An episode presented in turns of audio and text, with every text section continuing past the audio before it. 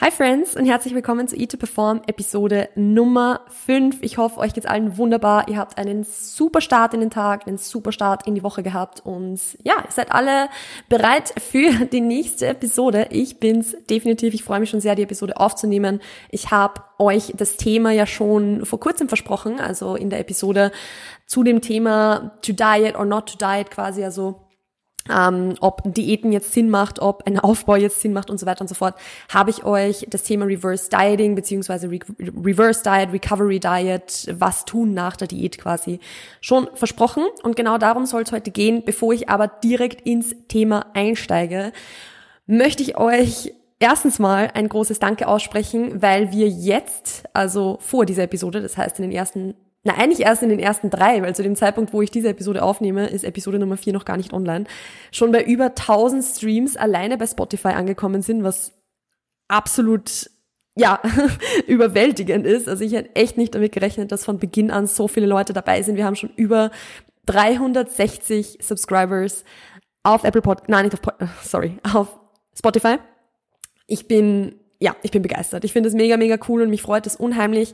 An alle, die jetzt neu dazugekommen sind, schön, dass ihr da seid. Falls ihr es nicht wisst, ähm, ihr könnt auch auf meinem Blog beziehungsweise auf meiner Website vorbeischauen, wo ihr euch einen Food Focus Fahrplan runterladen könnt. Das ist ein kleiner Guide, so ein 10, 10 Page, ein 10 Page Freebie quasi, ähm, wo es darum geht, wie ihr vorgehen könnt, um euren Food Focus zu reduzieren. Das heißt, wenn ihr damit kämpft, den ganzen Tag ans Essen zu denken, irgendwie viel Heißhunger habt und so weiter und so fort, dann kann euch der Food Focus Fahrplan da ein bisschen helfen. Alles, was ihr dazu tun müsst, ist euch für den Newsletter einzutragen und mir quasi eure E-Mail-Adresse zu geben, damit ich es euch zusenden kann. That's everything you have to do. Also schaut am besten vorbei. Ich verlinke es wie immer in den Show Notes. Ansonsten, ihr wisst Bescheid, sharing is caring. Also wenn euch die Episode gefällt, dann wie immer super, super gerne in eurer Instagram Story reposten, auf Apple Podcasts und auf Spotify subscriben und eine Bewertung von fünf Sterne da lassen. Das geht leider nur bei Apple Podcasts. Also bei Spotify kann man leider nichts bewerten. Aber mich würde es unheimlich freuen, wenn die von euch, die auf Apple Podcasts zuhören, ähm, eine kleine Bewertung da lassen. Das wäre super, super lieb von euch. And that being said, wir starten direkt in die Episode rein und zwar zum Thema Reverse Dieting, Recovery Dieting, was hat's damit auf sich und wie funktioniert es? So, wir sprechen jetzt von der Situation Post-Diet. Das heißt, du hast quasi deine, deine Diät beendet oder du möchtest vielleicht deine Diät beenden und weißt jetzt nicht so recht, okay, was soll ich jetzt tun? Da muss man natürlich immer dazu sagen, ich, ich weiß, ich werbe mich da, also ich wiederhole mich da und ich werde mich da auch noch oft wiederholen, wenn wir vom Thema Diäten sprechen oder wenn ich vom Thema Diäten spreche, dann spreche ich jetzt nicht von einer Bullshit-Diät, dann spreche ich nicht von äh, einer Kohlsuppendiät oder von frisst die Hälfte oder irgendwas in dieser Art und Weise, was man da nach so einer Diät tun kann, also wenn man quasi nur solche Diäterfahrungen hat. Darüber kann ich auch mal was aufnehmen, beziehungsweise da kann ich euch auch mal äh, ein bisschen Input dazu geben. Beziehungsweise wird in der nächsten Episode sogar ein klein bisschen darum gehen. Eigentlich, eigentlich geht es in der nächsten Episode darin, also äh, darum, also stay tuned. Aber wie gesagt, es soll hier oder generell in diesem Kontext, wenn ich vom Diäten spreche, immer um eine sinnvolle Diät gehen. Das heißt, um irgendeine Art von Kaloriendefizit, die mit einer, also natürlich Kaloriendefizit, sonst wäre es keine Diät, sonst würdest du ja nichts ab, abnehmen, ähm, die mit vielleicht irgendeiner Ernährungsumstellung gemeinsam kommt oder vielleicht auch nicht, aber im Grunde einfach ein sinnvolles Kaloriendefizit über eine längere Zeit. Wenn ich jetzt hier aber davon spreche, den Übergang von einer Diät aus der Diät rauszumachen, dann muss das nicht unbedingt heißen, dass du in dieser Diät super viel abgenommen hast. Das klingt jetzt vielleicht ein bisschen counterintuitive, weil ich gerade noch von Kaloriendefizit gesprochen habe. Aber wenn ich da davon rede, dass ich ähm, den Übergang aus der Diät in ein, ein, ja, einen Erhaltungsstate oder einen Aufbau meine, dann kann das vielleicht auch deshalb sinnvoll sein, weil du vielleicht schon sehr, sehr lange in der Diät drinnen bist und eigentlich eh schon jetzt lang nichts abgenommen hast oder nichts mehr abgenommen hast und einfach aus der Diät raus möchtest. Unabhängig davon, ob du jetzt recht viel Gewicht verloren hast oder nicht. Also das muss jetzt nicht bedeuten, dass du eine 10, 15, 20, 50 Kilo Abnahme hinter dir hast, sondern du kannst doch einfach lange auf Diät gewesen sein, ohne wirklich viel abzunehmen und trotzdem sagen, okay, ich, ich habe da keinen Bock mehr drauf, ich will jetzt aus der Diät raus. Da stellt sich eben, wie gesagt, die Frage, wie du aus dieser Diät jetzt rauskommst, wie du den Übergang gestalten kannst. Und da werde ich euch jetzt drei Approaches unter Anführungszeichen mitgeben, die sinnvoll sein können, die gemacht werden können und wo ihr euch, ja, im Grunde gibt's eigentlich eh nur die drei, so blöd gesagt, ähm, jetzt ganz eng gesehen, ähm, wo ihr euch den, der für euch am besten passt, dann raussuchen könnt. Und zwar ist es Reverse Dieting, eine Recovery Diet oder generell einfach der Sprung direkt auf Erhaltungskalorien. Ich werde da jetzt Step für Step alles durchgehen, was vielleicht für wen geeignet ist, was wann sinnvoll ist und so weiter, beziehungsweise was wann vielleicht nicht sinnvoll ist. Und dann könnt ihr für euch schauen oder kannst du für dich schauen, was am besten passt. Ich fange jetzt einfach mal direkt an mit Reverse Dieting, weil das hat, glaube ich, in den letzten Jahren ziemlich an, Bedeutung oder an, an Beliebtheit dazu gewonnen. Und im Grunde geht es bei Reverse Dieting einfach darum, dass du schrittweise deine Kalorien erhöhst. Also das heißt, wenn du beispielsweise, und wie gesagt, das ist jetzt nur ein Beispiel, deine persönlichen Zahlen, wenn wir von denen jetzt sprechen, können komplett anders aussehen. Aber als Beispiel jetzt mal gesagt, Sagen wir mal, du bist am Ende deiner Diät vielleicht auf 1500 Kalorien und möchtest reverse dieten, dann würde das so aussehen, dass du beispielsweise alle ein bis zwei Wochen ungefähr deine Kalorien um 100 Kalorien, also zum Beispiel eben um 25 Gramm Kohlenhydrate oder knapp 10 Gramm Fett, erhöhen würdest. Das macht vor allem dann Sinn, wenn du am Ende der Diät noch Puffer hast für weiteren Fettverlust. Das bedeutet, wenn du jetzt zum Beispiel äh, einfach eine Diät gemacht hast oder eben ein, ein, eine Fettverlustphase gemacht hast, um drei, vier, fünf Kilo abzunehmen, aber am Ende jetzt nicht super shredded, super lean bist, sondern halt einfach nur zum Beispiel so eine Art Minicut, wie ich es schon mal besprochen habe, äh, beziehungsweise einfach so eine, eine kleine Diät zwischendurch unter Anführungszeichen. Dann kann Reverse Dieting deshalb Sinn machen, weil du ähm, oder kann Sinn machen, ist deshalb da oder kann da eingesetzt werden, sagen wir mal so, weil du da noch Puffer hast für weiteren Fettverlust, weil wenn du deine Kalorien jetzt, sagen wir mal, von, wie gesagt, 1500 auf 1600, 1700, 1800 ähm, erhöhst, kann es einfach sein, dass du in dieser initialen Zeit oder in den ersten paar Wochen auf alle Fälle noch weiter Gewicht verlierst, weil du wahrscheinlich, wenn du auf 1500 noch abgenommen hast, auf 1600 dein Gewicht noch nicht halten wirst und auf 1700 wahrscheinlich auch nicht. Es kann sein, also es ist, da ist jeder Körper ein bisschen anders und es kommt auch darauf an, wie du am Ende schon verloren hast. Aber ähm, es ja, wird zu Beginn von dieser Reverse-Side dann oft noch weiter Gewicht verloren. Das heißt natürlich auch, wenn du jetzt in einem State bist, wo du die Diät unbedingt aufhören solltest, aus welchen Gründen auch immer, ist eine Reverse Diet vielleicht nicht unbedingt für dich geeignet, aber darauf komme ich nochmal zurück. Sinnvoll ist es auch dann, wenn du beispielsweise deine, deine Gewohnheiten langsam umstellen möchtest. Also wenn du jetzt nicht von heute auf morgen sagen wir jetzt einfach mal 500 Kalorien mehr essen möchtest, sondern wenn du wirklich Step für Step ein bisschen mehr Kalorien einbauen möchtest, wenn du ein bisschen mehr Carbs einbauen möchtest und dann diese Umstellung ein bisschen langsamer machen möchtest, dass du auch schrittweise größere Portionen isst, vielleicht schrittweise deine Kohlenhydrate besser ums Training einplanst und so weiter und so fort, dann finde ich Reverse Dieting auch oft ganz sinnvoll, weil du dann nicht plötzlich diese x Kalorien mehr zur Verfügung hast oder eben diese x Lebensmittel isst, die du lange nicht gegessen hast und dann irgendwie dein, dein ganzes Konzept und deine ganzen Gewohnheiten über den Haufen geworfen werden. Es muss jetzt auch nicht sein, aber es ist halt sehr, sehr oft so, dass man halt dann straight back to dem geht, wo man vielleicht vorher war oder straight wieder Lebensmittel einbaut, die man lange nicht gegessen hat, obwohl man gar nicht weiß, wie man darauf reagiert und so weiter und so fort. Und da kann Reverse Dieting, finde ich, schon sehr, sehr hilfreich sein.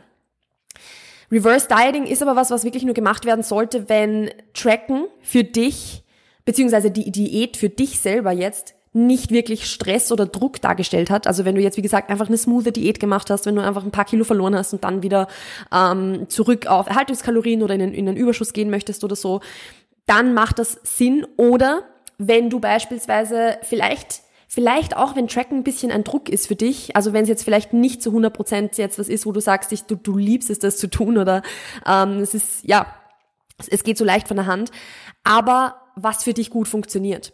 Weil wie gesagt, das ist sehr, sehr individuell zu betrachten und das ist natürlich jetzt nicht allgemeingültig, aber ich hatte jetzt aber beispielsweise auch schon im Coaching Fälle, wo die Diät beziehungsweise dieses ständige auf super low calories sein schon ein großer Druck war und ein großer Stress war aber wo man sich auch dieses genaue Halten an die Kalorien, zumindest für die ersten Wochen von so einer Reverse Diet, sehr als Ressource zunutze machen kann. Weil das ist ja nichts Schlechtes, dass man sich gut an Kalorien halten kann. Das kann nicht jeder. Und das ist auch was, was man sich, wie gesagt, dazu Nutze machen kann, um zu sagen, hey, dann nutzt du dieses Können und diese Struktur, die du da hast, um deine Kalorien schrittweise zu erhöhen. Und du wirst dann auch merken, wenn du deine Kalorien schrittweise erhöht hast und du dann vielleicht auf Erhaltungskalorien oder sogar in einem Überschuss bist, wird mit der Zeit, natürlich musst du da auch aktiv rangehen, das ist klar, aber trotzdem wird mit der Zeit dieser Approach, den du hinsichtlich der Ernährung hast, der wird ein bisschen lockerer werden, weil du einfach mehr Spielraum hast, weil du mehr Freiraum hast. Also wie gesagt, dieses vielleicht auch strikte, rigide Tracken kann man sich zur Ressource machen, um aus diesem ständigen Diätdenken was ja rauszukommen und ein Performance-Denken draus zu machen. Und das ist ja genau das, was ich eigentlich ja immer preache. Also von diesem ständigen Diät-Mindset zu einem ich esse, um zu performen und ich esse, um im Alltag Energie zu haben und ich esse, um im Training Gas geben zu können, Mindset. Und das, ja, dazu ist eben rigides Tracken vielleicht auch eine Ressource. Das ist jetzt aber wieder gesagt, was ja sehr, sehr individuell ist, weil es gibt auch sehr, sehr viele Leute, die vielleicht in so einer ewigen Diät drinnen stecken und sich sowieso zum Schluss schon unheimlich schwer tun, sich überhaupt noch an die Kalorien zu halten. Da ist dann eine Reverse Diet eher schwierig, weil natürlich, wenn du jetzt ähm, aus dem Fall kommst, dass du deine Kalorien eh schon nicht mehr einhalten kannst und jeden zweiten, dritten Tag ein bisschen drüber bist oder so, macht es nicht so viel Sinn, in kleinen Schritten hochzugehen, weil du das dann wahrscheinlich auch nicht so umsetzen kannst. Und dann hast du im Endeffekt ständig das Gefühl, was nicht zu schaffen, obwohl vielleicht einfach der Approach für dich nicht der richtige ist. Und da komme ich jetzt direkt so zum Thema Recovery Diet slash Sprung auf Erhaltungskalorien. Ähm, ich überlege jetzt gerade nur, womit ich anfange, was mehr Sinn macht. Ich werde einfach mal anfangen jetzt mit dem Sprung auf Erhaltungskalorien, das macht vielleicht auch Sinn. Und zwar, wenn du jetzt eher in dem Fall bist, dass du erstens mal das erreichte Gewicht wirklich halten solltest, also auch nicht mehr weiter abnehmen solltest, und ähm, auch jetzt vielleicht nicht unbedingt geplant hast, danach in den Aufbau zu gehen oder so, dann kann es super viel Sinn machen, wirklich direkt auf Erhaltungskalorien zu gehen, weil dann wirst du dieses Gewicht, das du erreicht hast, auch halten. Da muss man natürlich aufpassen, dass die Erhaltungskalorien, die du vor der Diät hattest, nicht dieselben sind, die du vielleicht nach der Diät oder ziemlich sicher nicht dieselben sind, die du nach der Diät hast. Weil erstens mal die, die, äh, die Gewichtsabnahme dazu kommt. Das heißt, wenn du jetzt drei, vier, fünf, zehn, 15, was auch immer Kilo verloren hast und ähm, diesen Gewichtsverlust auch ja, erreicht hast, wiegst du natürlich weniger, obviously, wenn du abgenommen hast. Bravo, Melanie. Ähm, was dann auch im Endeffekt dafür sorgt, dass einfach dein Kalorienverbrauch niedriger ist und dein Körper passt sich an diese niedrigeren Kalorien, die du in der Diät ge gegessen hast, auch natürlich an. Das nennt sich Metabolic, Metabolic Adaptation, funktioniert in beide Richtungen. Der Körper passt sich nach unten hin an, passt sich auch nach oben hin an. Das ist so das, was ja, nach unten hin betrachtet oft ein wenig als, als eingeschlafener Stoffwechsel betrachtet wird oder ja, bezeichnet wird was so nicht zu 100% stimmt, aber dieses Konzept von Metabolic Adaptation, also eben dieser metabolischen Anpassung, der Stoffwechselanpassung, das stimmt schon so. Also der Körper passt sich auch nach unten hin an und deshalb, wenn du nach, also wenn du vor der Diät vielleicht, sag mal, du hast auch getrackt, 2200 Kalorien gegessen hast und dazwischen 5 Kilo abgenommen hast, dann wirst du zu, um dein Gewicht zu halten, am Ende der Diät wahrscheinlich nicht gleich direkt 2200 Kalorien wieder essen. Genau, so viel jetzt mal dazu. Wenn du jetzt diesen Sprung auf Erhaltungskalorien machst, dann würde das so aussehen, dass du beispielsweise, nimm mal wieder dieses 1500 Kalorien Beispiel, direkt auf, sagen wir mal eben, keine Ahnung, 2000 springst, wobei 2000 schon ein harter Sprung ist dann wahrscheinlich. Sinnvoller wäre vielleicht dann eher mal zum Beispiel auf 1,8 zu gehen. Also ich würde da eher von 300 bis 400 Kalorien maximal sprechen, die du hochgehst, wenn du sagst, du machst einen Sprung auf Erhaltungskalorien und dann schaust du mal, wie sich dein Gewicht da entwickelt. Auch da macht das dann Sinn, wenn die Diät sehr smooth gelaufen ist, wenn du dir jetzt da, ja, nicht unheimlich viel Stress gelaufen ist, also ähnlich wie bei Reverse Diet. Ähm, aber wenn du eben wirklich nicht nichts mehr abnehmen solltest, beziehungsweise ja, wenn du vielleicht auch gar nichts mehr abnehmen willst, weil oft kommt man ja auch an den Fall, wo man halt wirklich sagt, okay, jetzt reicht, ich möchte jetzt nichts mehr abnehmen. Also da macht es auch Sinn. Ähm, da ist es auch so, dass du das einsetzen kannst, wenn du danach keinen Aufbau beispielsweise geplant hast Dennoch kannst du die Kalorien noch schrittweise erhöhen. Also wenn du am Ende der Diät 1800 Kalorien als deine Erhaltungskalorien hast oder nach Ende der Diät, heißt es nicht, dass du nie wieder mehr als 1800 Kalorien essen kannst. Auch da Metabolic Adaptation, wenn das Gewicht jetzt über ein paar Wochen steht, spricht überhaupt nichts dagegen, mal 100 Kalorien hochzugehen und einfach mal zu schauen, was passiert. Also das würde ich auf alle Fälle ein bisschen nutzen, ein bisschen, ein bisschen austesten. Äh, Mache ich auch mit sehr, sehr vielen KundInnen so. Also das macht wirklich Sinn. Gut, Jetzt ist das aber vielleicht, also es, das kann schon sinnvoll sein, wenn jetzt beispielsweise ja, zum, zum Ende der Diät der Druck relativ groß ist, wenn der Stress relativ groß ist, wenn die Diät vielleicht einfach unbedingt beendet werden sollte, beendet werden will, dann kann dieser Sprung auf Erhaltungskalorien schon sehr, sehr sinnvoll sein, weil eben, wie gesagt, einfach mehr Kalorien zur Verfügung stehen, weil einfach schon mehr Freiraum vorhanden ist und so weiter und so fort. Aber je nachdem, wie da die Ausgangssituation oder die, die Endsituation eigentlich sogar der, der Diät ist, kann es vielleicht sogar Sinn machen, auch wirklich eine Recovery Diet zu machen. Also eine Recovery Diet ähm, finde ich jetzt wichtig, ein bisschen abzugrenzen von der Recovery einer Essstörung natürlich. Also das ist ein anderes Thema und darum soll es jetzt hier auch gar nicht gehen, sondern ähm, es soll jetzt eher um den Term Recovery Diet gehen, wie es beispielsweise auch nach einer Wettkampfdiät gemacht wird. Weil bei einer, bei einer Wettkampfdiät wissen wir mittlerweile alle, dass diese Endform eine Form ist, die man weder halten kann noch halten sollte, weil es gesundheitlich sehr, sehr suboptimal ist, beziehungsweise auch wohlbefindенstechnisch und natürlich auch dementsprechend auch progress-technisch und so weiter. Also diese Endform ist eine Form, aus der man eigentlich nach der Wettkampfsaison so schnell wie es geht wieder rauskommen möchte, indem man wirklich bewusst Körperfett zunimmt.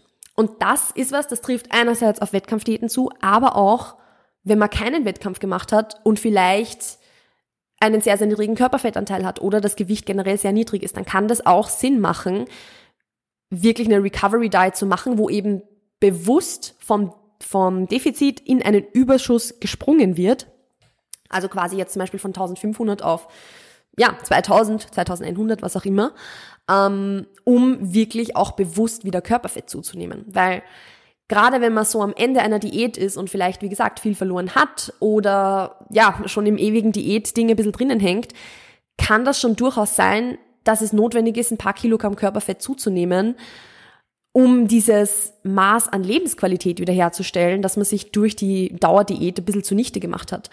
Und ja, das kann vielleicht auch heißen, dass man, wie gesagt, ein bisschen zunimmt. Und das ist nicht nur dann sinnvoll, wenn der Körperfettanteil super niedrig ist, sondern auch generell, wenn wirklich vielleicht dieser Druck der Diät, dieser, dieser Stress, der Hunger, der Appetit, der Food Focus extrem groß sind. Weil vielleicht war einfach das Defizit zu groß, vielleicht, ja, vielleicht war der Gewichtsverlust groß, kann natürlich immer sein.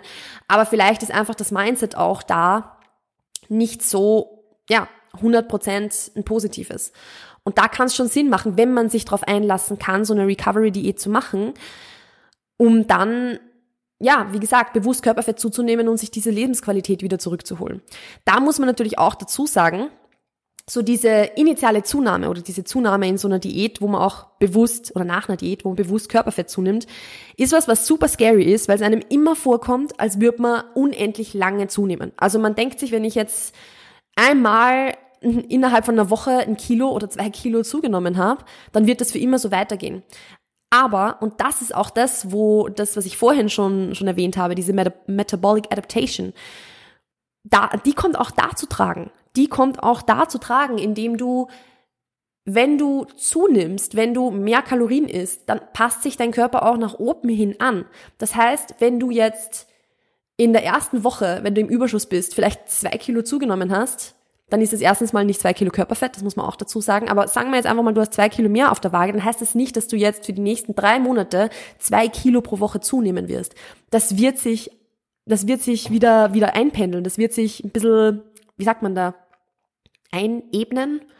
I don't know. Es wird auf alle Fälle ähm, eine, von einer anfangs sehr steilen Bergaufkurve wird es nach der Zeit viel flacher, bis du dein, dein Gewicht irgendwann halten kannst.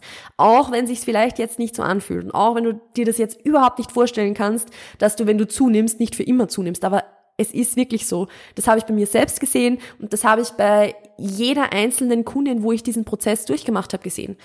Dass man nicht ewig lange zunimmt und dass sich das Gewicht auch um den körpereigenen Settling Point oder diese Settling Range, sage ich mal, wirklich einpendelt. Und diese Settling Range ist meistens nicht irgendwo im Übergewicht. Das kann ich da auf alle Fälle sagen. Also die, die ist zumindest bei dem, was ich jetzt von Kundinnen gesehen habe, was ich auch von mir selbst gesehen habe, ist es jetzt nicht ein super, super, super hoher. Es ist vielleicht ein höherer, als du dir wünschen würdest, weil natürlich, wenn, wenn du jetzt mit hohem Food Focus und Angst vor der Zunahme struggles und so weiter und so fort, würdest du dir wahrscheinlich wünschen, immer mit einem Sixpack rumlaufen zu können oder vielleicht einfach generell einen super leanen Körper zu haben.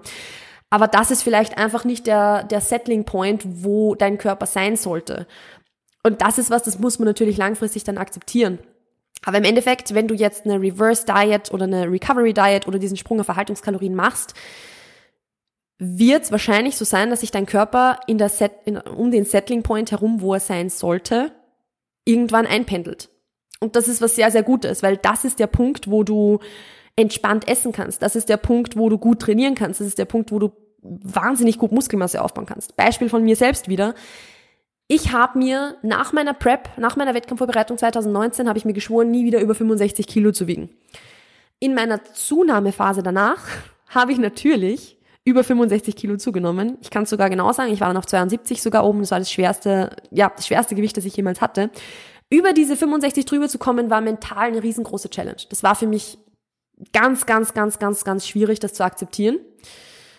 Jetzt wiege ich 68 und ich fühle mich unendlich wohl. Obwohl ich mir geschworen habe, nie wieder über 65 zu kommen und im besten Fall mein Gewicht sogar bei zwischen 60 und 63 zu halten. 60 und 63, also zwischen 60 und 63 ist nicht meine Settling Range. Das ist nicht mein Settling Point. Das wäre komplett unrealistisch zu denken, dass ich mein Gewicht dort halten könnte. Sicher wäre es cool, ein Sixpack zu haben, weil ich weiß, dass ich mit 60 Kilo ein Sixpack habe. Sicher wäre das cool. Sicher wäre das nice und würde auf Instagram sicher auch gut aussehen. Und wird man sicher auch viel Follower bringen, muss man auch dazu sagen. Aber it's not worth it, weil jetzt kann ich entspannt essen, so wie ich will, wie ich Bock drauf habe, kann gut trainieren, habe Energie im Alltag. Das ist das ist eine Million mal mehr wert, als ständig zu Diäten, nur um so unterhalb dieses dieses Settling Points des eigenen Körpers zu bleiben. Also im Endeffekt wird sich dein Gewicht vielleicht irgendwo da einpendeln und das ist auch gut so. Das ist was sehr, sehr Positives. Ja, man muss ein bisschen aufhören, diese Gewichtszunahme immer als was Negatives zu sehen. Das kann auch was wirklich extrem Positives sein, weil Essen oder mehr Essen extrem viele Vorteile hat. Das heißt jetzt auch nicht, wenn du zum Beispiel eine Diät hattest, die sehr, sehr smooth gelaufen ist und wo du am Ende vielleicht dein Gewicht oder wo du dich am Ende sehr, sehr wohlfühlst, wo du am Ende auch keinen hohen Food-Fokus hast. Das heißt jetzt nicht, dass du danach wieder zunehmen musst. Wenn du wirklich dich am Ende dieser Diät, sagen wir mal, du hast von 72 auf 62 oder was auch immer abgenommen und mit diesen 62 geht's dir wahnsinnig gut und du fühlst dich mit dem Essen auch wohl und so weiter, dann besteht kein Grund darin, außer du möchtest wirklich jetzt produktiv Muskelmasse aufbauen und möchtest einen Aufbau machen, jetzt wieder zuzunehmen. Dann ist es vollkommen okay, wenn du dein Gewicht da hältst. Ich spreche jetzt eher von dem Fall, dass du ja, Druck von deiner Ernährung hast, Stress von deiner Ernährung hast, hohen Food-Fokus hast, viel Appetit hast, wenn du, ja, vielleicht sowieso ständig dich ein bisschen überisst oder so, so dass du in den Durchschnittskalorien viel höher bist oder ein Stück höher bist zumindest als da, wo du eigentlich sein solltest, dann ist es ein gutes Zeichen dafür, dass du vielleicht deine Kalorien generell irgendwo um diesen Punkt herum ansiedeln solltest. Genau. Ähm, so viel jetzt mal dazu. Also wie gesagt, ob du jetzt eine Reverse Diet machst, eine Recovery Diet oder den Sprung auf Erhaltungskalorien ist einfach eine sehr, sehr individuelle Entscheidung. Wenn du jetzt nach dieser Episode noch immer nicht so ganz weißt, wo du da jetzt anfangen sollst, würde ich dir raten, tendenziell erstmal einfach auszuprobieren. Also das, was sich jetzt vielleicht am besten anhört, einfach mal zu probieren, einfach mal zu sagen, hey, funktioniert das für mich? Und wenn du dann merkst, es funktioniert, sehr gut, geil, mach's weiter. Wenn du jetzt aber merkst, okay, du willst zum Beispiel eine Reverse Diet machen, weil es so ein bisschen, ja, es ist halt trotzdem so ein bisschen der, was jetzt der, den Sprung aus der Komfortzone angeht, der safeste Approach. Also der, wo du wahrscheinlich am wenigsten Überwindung brauchst dafür zu Beginn. Auch wenn es vielleicht nicht der optimalste in jeder Situation ist, aber wie gesagt, eben vielleicht der, der am wenigsten Überwindung erfordert. Wenn du dann nach ein paar Wochen merkst, okay, irgendwie Reverse Dieting funktioniert nicht, weil ich sowieso ständig über meine Kalorien drüber komme, dann zwing dich nicht weiter in die Reverse Diet rein. Dann spring einfach auf Erhaltungskalorien, bleib da ein paar Wochen und schau, wie es dir geht. Und wenn du da merkst, du überisst dich immer noch, äh, noch regelmäßig, dann will ich natürlich erstens einmal so ein bisschen schauen, okay, wie ist das Mindset, wie ist, kann ich mich auf diesen Prozess gerade überhaupt einlassen, bin ich mental immer noch ständig auf Diät? Das ist natürlich ein super wichtiger Aspekt, aber natürlich auch, esse ich generell genug, weil es kann natürlich auch sein, dass du sagst, das sind jetzt meine Erhaltungskalorien und eigentlich würdest du auf 400, 500 Kalorien dein Gewicht trotzdem noch halten, weil wie gesagt, Erhaltungskalorien passen sich an, Erhaltungskalorien sind eine Range. Da kann ich euch ein Beispiel von, von einer Athletin von mir nennen die zu mir gekommen ist und wir haben begonnen, ich glaube sogar ohne Tracken zu Beginn damals. Ich glaube ohne Tracken. Bin mir grad, ich glaube, wir haben nicht getrackt. Ähm, und haben dann irgendwann wieder zu tracken begonnen und haben begonnen bei, glaube ich, 2200 Kalorien. Jetzt, das ist jetzt, ich würde sagen, ungefähr ein halbes Jahr später, sind wir bei über 3000 Kalorien pro Tag und sie hält ihr Gewicht immer noch. Also sie hat jetzt in diesem halben Jahr knapp zwei Kilo oder so auf der Waage im Schnitt mehr was im Endeffekt nichts ist, wenn man überlegt, dass sie jetzt fast 1000 Kalorien mehr isst. Ähm, und wie gesagt, sie hält ihr Gewicht mit diesen knapp 3000 Kalorien. Das bedeutet, Erhaltungskalorien sind eine Range. Erhaltungskalorien sind kein fixer Punkt, wo du dich aufhalten musst und wenn du nur 5 Kalorien im Schnitt mehr isst, wirst du zunehmen. So funktioniert der Körper nicht. Der Körper ist anpassungsfähig. Natürlich ist jeder Körper unterschiedlich anpassungsfähig. Nur weil diese Athletin, von der ich gerade berichtet habe, über 3000 Kalorien ist, heißt das nicht, dass jede Frau oder generell jede Athletin oder jeder Athlet über 3000 Kalorien essen kann oder essen soll. Und das ist auch vollkommen in Ordnung so. Ähm, ich will es jetzt nur mal so als Beispiel nennen, wie das aussehen kann. Also wie gesagt, Erhaltungskalorien, wenn du denkst, du hältst auf 1800 äh, Kalorien dein Gewicht, natürlich kann das vollkommen legitim sein. Es gibt Leute, die auf 1800 Gewicht halten und das ist auch vollkommen okay. Aber sehr, sehr viele Leute reden sich ein, auf 1800 Gewicht zu halten, aber wenn sie 2000 essen würden, würde es auch passen. Sie würden ihr Gewicht vielleicht auch halten oder vielleicht sogar noch ein Stückchen mehr. Also da ein bisschen ausprobieren kann ich auch von mir selbst nochmal berichten. Natürlich ist über, sind bei mir jetzt auch über die Jahre Muskelmasse und so weiter dazugekommen, aber ich habe auch mal auf 1800 mein, mein Gewicht gehalten. Und jetzt esse ich auch über 1000 Kalorien mehr und halte mein Gewicht immer noch, beziehungsweise tue ich mir sehr, sehr schwer zuzunehmen. Also keine Angst vor mehr Kalorien, nur mehr, also mehr Kalorien essen bedeutet nicht immer direkt zunehmen. Und selbst wenn du zunimmst, ist es nicht immer was Negatives. Da jetzt generell, wie gesagt, fang einfach mal irgendwo an, probier es einfach mal aus, schau, was für dich funktioniert und wenn du wirklich merkst, Re Reverse Diet funktioniert nicht, dann probier den Sprung auf Verhaltungskalorien. Wenn der Sprung auf Verhaltungskalorien nicht funktioniert, dann erhöhe deine Kalorien weiter. Wichtig, das Wichtigste daran ist, dass du dich auf diesen, diesen Prozess einfach einlassen kannst, dass du, wenn du auch mal mit dem Gewicht ein bisschen hochschwankst, wenn das Gewicht ein bisschen hochgeht, dass du nicht direkt ins Defizit zurückgehst. Das ist eigentlich so das Aller, Allerwichtigste, damit dieser Prozess über lange Zeit wirklich funktionieren kann, damit du deinen Food Focus reduzierst, damit du dich in einem entspannten Ernährungsmindset wiederfindest. Spring nicht jedes Mal, wenn dein Gewicht hochgeht, direkt mit den Kalorien wieder rum. Geh nicht sofort mit den Kalorien runter. Mach nicht wieder mehr Steps, mehr Cardio, mehr Training, was auch immer, sondern lass es einfach mal passieren. Und du wirst merken, nach ein paar Wochen, ein paar Monaten, selbst wenn du ein bisschen mehr wiegst, hast du plötzlich ein ganz anderes Ernährungsmindset. Und das ist so unheimlich wertvoll. Das, wenn du das mal gelernt hast und wenn du das mal erreicht hast, kann dir das auch keiner mehr nehmen. Deshalb nicht direkt ins Defizit zurück, auch wenn es gewichtstechnisch vielleicht mal nicht so funktioniert, wie du es dir vorstellst. Gut, damit werde ich diese Episode jetzt beenden. Ich hoffe, es war ein bisschen Value für euch dabei. Ihr wisst Bescheid, wenn ihr aus dieser Episode was mitnehmen konntet, wenn ihr den Podcast ein bisschen supporten möchtet, dann shared ihn wie immer in eurer Instagram Story und markiert mich bitte. Bitte, bitte, bitte markiert mich, weil sonst sehe ich es nicht. Also ähm, ich freue mich immer unheimlich, ähm, den Podcast in euren Stories zu sehen, beziehungsweise ich freue mich auch unheimlich über eure Nachrichten. Ich habe schon so viele Nachrichten von euch bekommen, wie sehr euch der Podcast gefällt, beziehungsweise generell, wie sehr euch auch der Content auf Instagram und so weiter gefällt. Und das finde ich super, super schön und ja, gibt mir noch viel mehr Freude, das Ganze zu machen. Ähm, wie gesagt, wenn ihr noch mehr zu dem Thema erfahren wollt, dann erstens schaut auf alle Fälle auf dem Blog vorbei, weil da gibt's auch Blogbeiträge begleitend zu den Podcasts. Ähm, und meldet euch auch für den Newsletter an, weil ihr bekommt einen Food Focus Fahrplan gratis zugeschickt. Alles, was ihr tun müsst, ist euch eben für den Newsletter einzuschreiben und dort bekommt ihr auch hin und wieder mal ein paar ja, exklusive Inhalte, die jetzt äh, Instagram-Abonnenten beziehungsweise auch News, äh, Newsletter, Podcast-Abonnenten oder Podcast-Listeners nicht bekommen. Also schaut da auf alle Fälle vorbei. Ansonsten vielen, vielen lieben Dank fürs Dabeisein. Es freut mich unheimlich, wenn ihr bis hierher gehört habt und wir hören und sehen uns demnächst. Ciao, ciao.